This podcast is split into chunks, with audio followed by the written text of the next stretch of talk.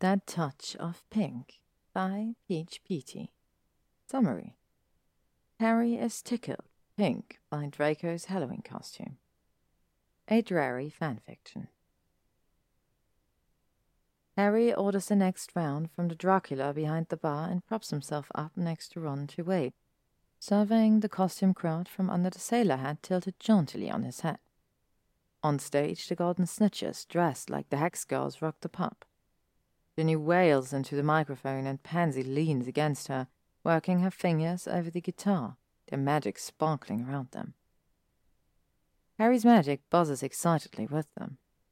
It's a perfect Halloween night, a night for losing yourself in the anonymity of a costume, and in the touch of a stranger. Sexy nurse, four o'clock. Ron mutters into his string, adjusting his cowboy hat. Harry had already clocked the nurse, and while she's very appealing, the bloke wearing a top hat, booty shorts, and tails with no shirt may be the front runner for the evening.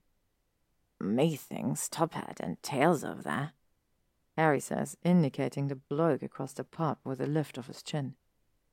The bloke winks, and Harry chuckles, sliding his gaze away. The evening is young. There's time to play. Brilliant, Ron grins. Besides, I'm the cowboy in need of some medical attention tonight. He wiggles his brows beneath his Stetson. They clink together their beer bottles, and Harry nods his head to the beat that Luna taps out on the drums, letting his attention be captured by the pub door opening. And his jaw drops. The bar, the band, the people all fade away, and the only thing filling his vision, his mind, and if he's honest, his cock, is Draco fucking Malfoy in hat to toe pink. Pink bodysuit, long pink tail, little pink ears peeking out of pink hair, for fuck's sake. Malfoy pauses at the entrance, resting his hand on his canted hip for dramatic effect. The beautiful bastard, though he needn't have bothered. Harry can't believe he had the bollocks to show up dressed like that. His eyes trailed down Malfoy's lean body on display, over a sharp collarbone, the swell of a bicep, firm nipples, taut abdomen. And speaking of bollocks, oh bloody hell! Ron says, dropping his head back and sighing at the ceiling. He glances at Harry and shakes his head. Well, fuck. That takes care of that. What?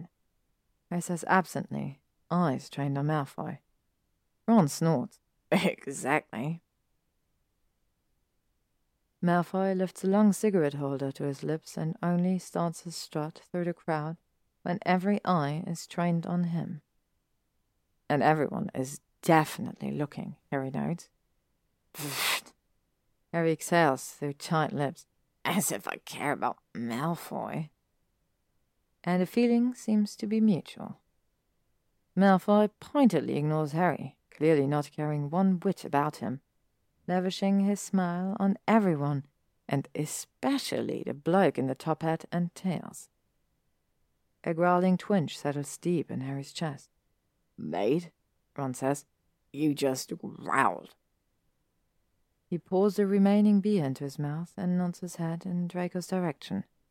I mean, he's still a bloody prat, but he looks fucking good.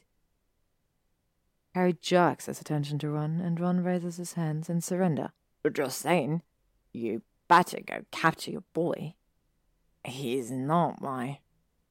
Ron plunks the bottle down on the table and turns Harry to face him. He reaches up and runs his fingers through Harry's hair, readjusting the sailor hat. Harry presses his mouth closed. How do you even? Ron tucks a knot through his fingers. And did you try the WWW hair potion I got for you? Oh, of course you didn't. He licks his thumb. What are you? Harry presses his mouth closed again as Ron swipes his thumb on Harry's chin. Was this toothy paste? Ron's hands are back on his hips. So, you'll use the disgusting muggle teeth goo Hermione gives you, but not my hair. Honestly, Harry. I like the minty taste. Here. Ron places two drinks in Harry's hand. Take a drink to your boy. He's not my. Across the pub, Top Hat simpers at something Malfoy says and places his hand on Malfoy's waist. Harry's mind rolls over black, and he's across the pub so fast it's as if he's apparated. Malfoy smirks as Harry approaches, cheekbones gleaming with pink glitter. Hello, sailor. The bright glow from the stage light renders Draco's bodysuit nearly translucent, and up close Harry can make out the rosy hue of Draco's nipples match his pink hair. Hi, is all he can manage. Malfoy takes one of the drinks from Harry and sips, ignoring Top Hat, and Harry practically purrs with satisfaction. Malfoy sweeps his gaze down Harry's body, lifting an eyebrow at Harry's snug trousers. His attention shifts to Ron, trotting up, spurs jangling. A sailor and a cowboy, Malfoy says. Where's the rest of the village people? And what the fuck are you supposed to be? Ron says flatly. Top Hat smiles at Malfoy adoringly. The Pink Panther, he sighs. Harry frowns, the growl rumbles, and Malfoy leans into him, a pleased smile on his lip. You'd be a lot more intimidating if you weren't dressed like that, you know. His warm breath caresses Harry's ear, sending shivers down Harry's spine. Harry stares into grey eyes, imploring and intent. Why don't you undress me and find out? he says. Harry has hardly the time to be shocked at his own boldness before Malfoy grabs his wrist and drags him through the crowd. Harry looks back over his shoulder. Top Hat pouts petulantly, and Ron gives him a thumbs up. Draco crowds Harry against the dressing room door, sucking his neck and grinding his erection against Harry's hip. Tell me right fucking now, Potter. Draco says, expression serious. Do you really like my costume? Harry laughs. Fuck yes. He groans, sliding his hand over smooth fabric and lean muscle. He cups Draco's arse and gives the pink tailor a tuck. And I like the bloke wearing it too. Draco brushes Harry's lips with his own. Oh, that's sweet. Now take off your trousers. Harry hastily shoves his trousers and pants to his thighs. Draco's eyes darken. Anchor away, he says approvingly. Harry's eyes roll closed, and he bites his bottom lip against the whimper as Draco works him with his slick fingers, tugging and caressing delicate skin, encouraging Harry to fuck into his fist with firm hand to his hips.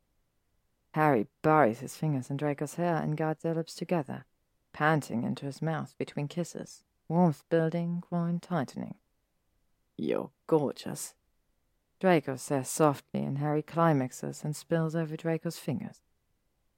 Draco kisses Harry's ear and whispers, I wore this costume just for you.